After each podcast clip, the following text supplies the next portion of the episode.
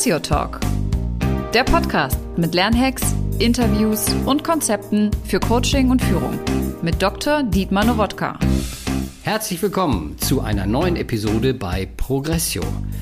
Diesmal zu einem Interview. Zu Gast ist heute Dr. Ulrike Brenning. Sie ist Journalistin und Buchautorin. Hallo Ulrike. Hallo Dietmar und vielen Dank für die Einladung. Die Tatsache, dass ich Buchautorin bin, ist ja auch ein Grund dafür, dass ich hier sitze. Und es geht nicht um mein Buch, sondern es geht um dein Buch. Und das bedeutet, ich werde dich interviewen. Worauf ich schon sehr gespannt bin, Ulrike. Lieber Dietmar, dein Buch heißt Wer rudert, sieht den Grund nicht. So lautet der Titel. Rudern im Sinne von sich körperlich betätigen ist da nicht gemeint, sondern eher das Herumrudern, übermäßige Anstrengung, die Struktur nicht finden, nicht klar sehen, wo denn der Grund ist.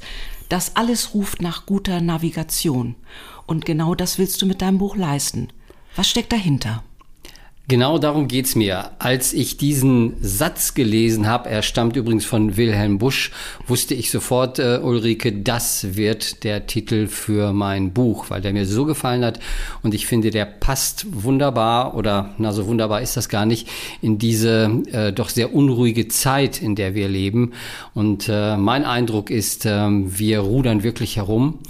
Äh, wir strengen uns unglaublich an. Wir überfordern uns äh, im Berufsalltag, im Führungsalltag ganz besonders.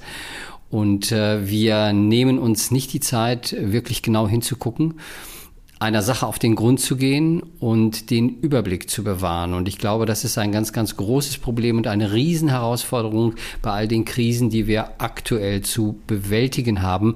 Und deshalb ist das mein Titel. Hinter diesem Titel steckt eine langjährige Erfahrung, die du als Coach, Supervisor, Berater, Trainer hast. Ähm, was genau hat dich denn jetzt äh, dazu gebracht zu sagen, so, erstmal, das ist der Titel und dahinter steckt ja eine Methode, ne? Genau. Ich will ganz kurz ausholen, weil du richtigerweise von Erfahrung sprichst. Das hat auch ein bisschen lebensbiografische Züge. Für mich war eine ganz wichtige Zäsur in meiner beruflichen äh, Ausbildung beziehungsweise Weiterbildung. Ähm, meine Qualifizierung zum Supervisor. Ähm, das Wort Supervis Supervision aus dem Lateinischen supervidere heißt ja darüber schauen, darüber blicken. Und ich habe in dieser Fortbildung und in dieser Qualifikation etwas für mich ganz Einmaliges und Wichtiges entdeckt, nämlich wie wichtig es ist zu beobachten, reflexiv zu arbeiten, Dinge mit Abstand zu betrachten, um mehr zu erkennen und um mehr zu sehen. Und diese ähm, Zäsur, diese berufliche Zäsur in dieser Qualifikation hat dann dazu geführt, dass ich mich ganz in die Beratung hineinbegeben habe, mein eigenes Unternehmen gegründet habe und mit Menschen supervisorisch und auch jetzt als Coach, als Organisationsberater unterwegs bin und es schätzen gelernt habe, ähm, was es bedeutet, gut und professionell und mit Abstand zu beobachten. Und daraus haben sich dann Methoden und Konzepte entwickelt, die ich in meinem Beratungsalltag einsetze und die in dieses Buch hineinfließen. Wenn du von Beobachten sprichst, dann breitet sich für mein Gefühl eine große Ruhe aus.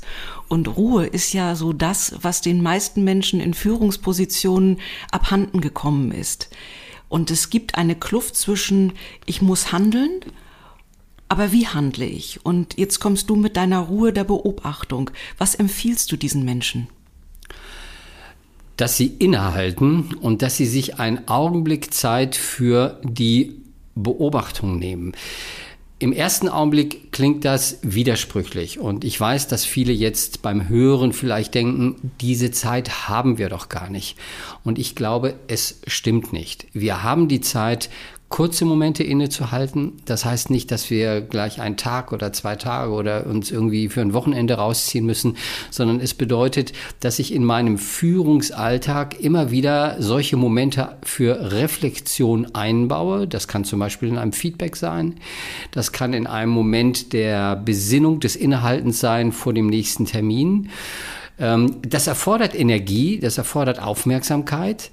Ähm, der Nobelpreisträger ähm, Kahnemann hat das in einem seiner Bücher so ausgedrückt, indem er das, diese englische äh, Chiffre to pay attention genommen hat. Und wenn er sie wortwörtlich übersetzt, dann sagt er, ja, es kostet etwas, sich auf etwas zu konzentrieren, aber der Erfolg, die Wirksamkeit ist umso größer. Und dann kommt hinzu, dass ich nicht nur irgendetwas beobachte, also dass ich meine Aufmerksamkeit nicht nur einen Moment lang fokussiere, sondern dass ich auch Kriterien geleitet beobachte. Das heißt, dass ich weiß, wie ich beobachte. Und dazu gibt es ein paar Ideen in meinem Buch. Das ist genau das Stichwort, was ich sonst äh, auch aufgegriffen hätte. Beobachten ist ja gut und schön, aber was du machst, ist, du gibst ja gleichzeitig auch noch einen Plan mit eben Kriterien geleitetes Beobachten. Kannst du das noch genauer ausführen? Genau.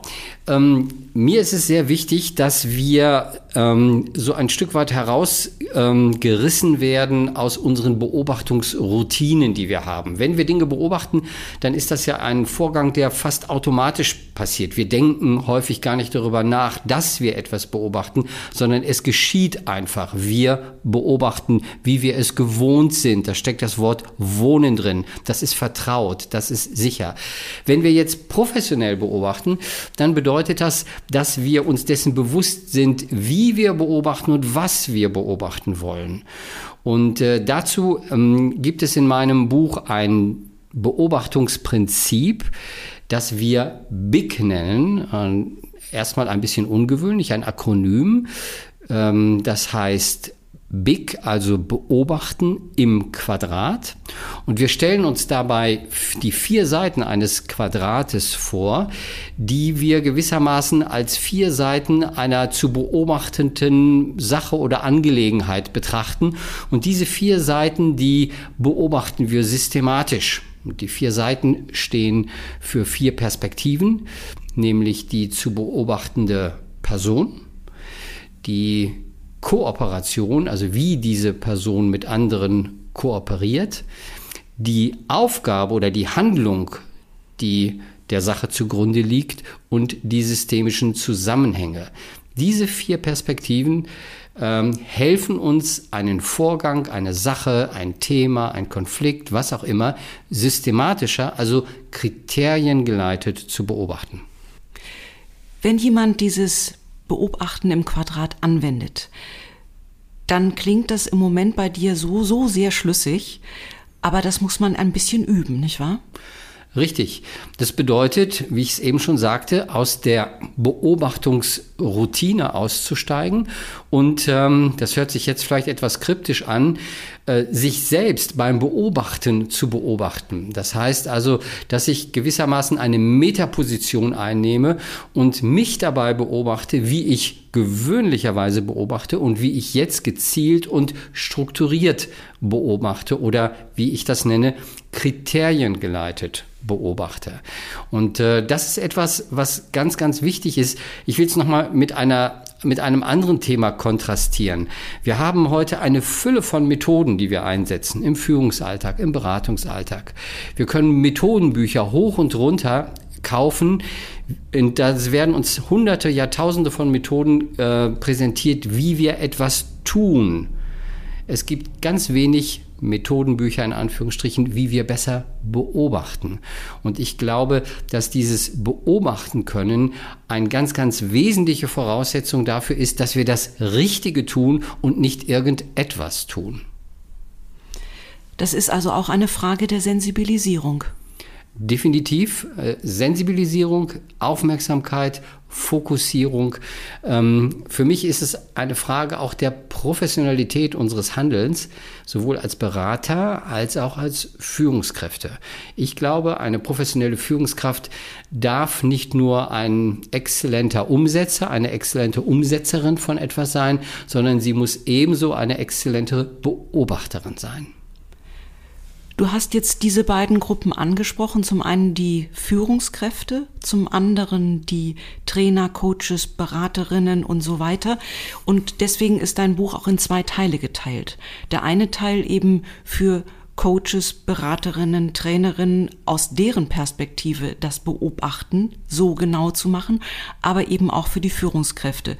Und ich gehe nochmal auf letztere ein, auf die Führungskräfte.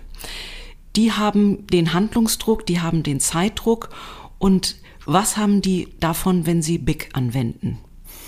Ja, das ist eine ganz, äh, ganz spannende Frage und auch eine ganz wichtige, weil das der zweite Teil meines Buches ist. Denn wir nutzen dieses Big-Prinzip, was ja auf einem auf einem systemischen Konzept von Talcott Parsons und Niklas Luhmann beruht, auch dafür, um ähm, ein Kompetenzmodell für Führungskräfte zu beschreiben und zu entwickeln. Das heißt, diese vier Ebenen, die ich eben beschrieben habe, äh, um deutlich zu machen, was wir beobachten können, diese vier Ebenen können wir auch dafür nutzen, um Kompetenzen zu beschreiben, die im Führungsalltag eine ganz besondere Relevanz besitzen. Das sind vier Kompetenzfelder, und zwar das erste Kompetenzfeld ist die Persönlichkeitskompetenz. Wir haben ja eben gesagt, wir beobachten die Person. Das zweite Kompetenzfeld ist die Sozialkompetenz. Wir haben eben gesagt, wir beobachten die Kooperation unter Menschen. Das dritte ist die Handlungskompetenz und die Systemkompetenz. Und wir gehen davon aus, dass diese vier Kompetenzen relevant sind im Führungsalltag und dass sie den mittlerweile obsoleten Begriff des Führungsstils ablösen und deutlich machen, es geht darum, in und mit diesen vier Kompetenzen situativ, also in der jeweiligen speziellen Situation angemessen agieren zu können. Und deshalb sind diese vier Felder Person, Kooperation, Aufgabe und System auch Grundlage für ein Führungskompetenzmodell, das ich in diesem Buch entfalte. Du hast ja nun wirklich den Riesenvorteil, dass du auf eine langjährige Beratertätigkeit auch gerade mit Führungskräften zurückblicken kannst. Und so kann man davon ausgehen, dass dieser Teil auf gar keinen Fall blutleer sein wird. Nein, nein, der ist hinterlegt mit ganz viel Erfahrung und auch mit einem ähm, Führungskräfteentwicklungssystem, was wir hier in unserem Unternehmen bei Progressio in den letzten Jahren entwickelt haben. Ein Kompetenzmodell, wir nennen es Kompass, um diese vier Himmelsrichtungen auch der Führung und der Kompetenzen zu beschreiben. Und äh, wir arbeiten in vielen Unternehmen und mit zahlreichen Kompetenztrainings auf allen möglichen Führungsebenen mit diesem Modell und haben ganz, ganz, ganz viel Erfahrung und Expertise im Hintergrund, um zu beschreiben, wie wirksam das ist. Lieber Dietmar, am Ende deines Buches betonst du noch einmal sehr, sehr genau, dass wir es zurzeit nicht nur mit einer Krise im System zu tun haben, sondern mit einer Krise des Systems. Das ist ein kleiner, feiner Unterschied. Und meine Frage ist, hilft da auch das bewusste Beobachten? Ja, absolut, Ulrike. Und ähm, ich will diesen Begriff Krise des Systems kurz erklären, aber ihn auch so ein bisschen handhabbar machen. Also der Unterschied zu einer Krise im System äh, ist ja bei der Krise des Systems, dass sie deutlich macht, hier haben wir es mit größeren Verwerfungen, mit größeren Umbrüchen, mit größeren Transformationen zu tun, als nur bei kleineren Kurskorrekturen. Aber das kann ich an ganz unterschiedlichen Stellen in meinem Alltag beobachten. Manchmal haben wir ja so Krisen des Systems mit unseren Kindern und wir müssen genau beobachten, was läuft denn da eigentlich. Oder wir haben Krisen des Systems in unserem beruflichen Kontext. Oder wir haben auch Krisen des Systems, äh, wenn wir uns größere Verwerfungen in unserer Gesellschaft, in unserer Umwelt anschauen. Mir geht es so, dass ich manchmal bei den Tagesthemen oder der Tagesschau äh, ein bisschen genauer hinschaue und beobachte, wie kommen denn diese vier Felder dort zum Tragen. Das heißt also, diese vier Beobachtungsperspektiven, also diese vier unterschiedlichen Blickwinkel auf etwas, ähm, die kann ich an ganz unterschiedlichen Stellen einsetzen, um einfach zu beobachten, ist in dem System bei meinen Kindern, in der Schule, in meinem Berufsfeld oder auch in unserer Gesellschaft grundsätzlich etwas außer Balance geraten. Und dann helfen mir diese vier Felder bei einer differenzierten und kriteriengeleiteten Beobachtung, um herauszufinden, was läuft da ab oder um es mit meinem Bild nochmal zu sagen, der Sache einmal wirklich und richtig auf den Grund zu gehen. Mir macht das richtig Spaß, so beobachtend durch die Welt zu gehen. Dietmar, mir macht das auch sehr viel Spaß, dir dabei zuzuhören. Und ich habe eben gedacht, dann ist dieses Buch ja nicht nur für Coaches, Beraterinnen, Trainer, für Führungskräfte, sondern im Grunde für alle Menschen, die sagen, ich möchte mein Handeln stärker und bewusster steuern, ich möchte bewusster beobachten ich möchte gezielter handeln. Und da komme ich jetzt zu einem kleinen Wortspiel, das sei hier erlaubt. Wann kommt dein Buch in den Handel?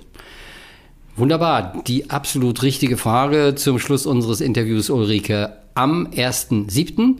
Ähm, ist es erhältlich und äh, wenn Sie es, liebe Hörerinnen und Hörer, kaufen möchten, dann gehen Sie auf unsere Website bei Progressio Consulting oder in Ihr Buchgeschäft oder Sie schauen bei Amazon vorbei, geben den Titel ein und dann werden Sie das Buch bestellen können.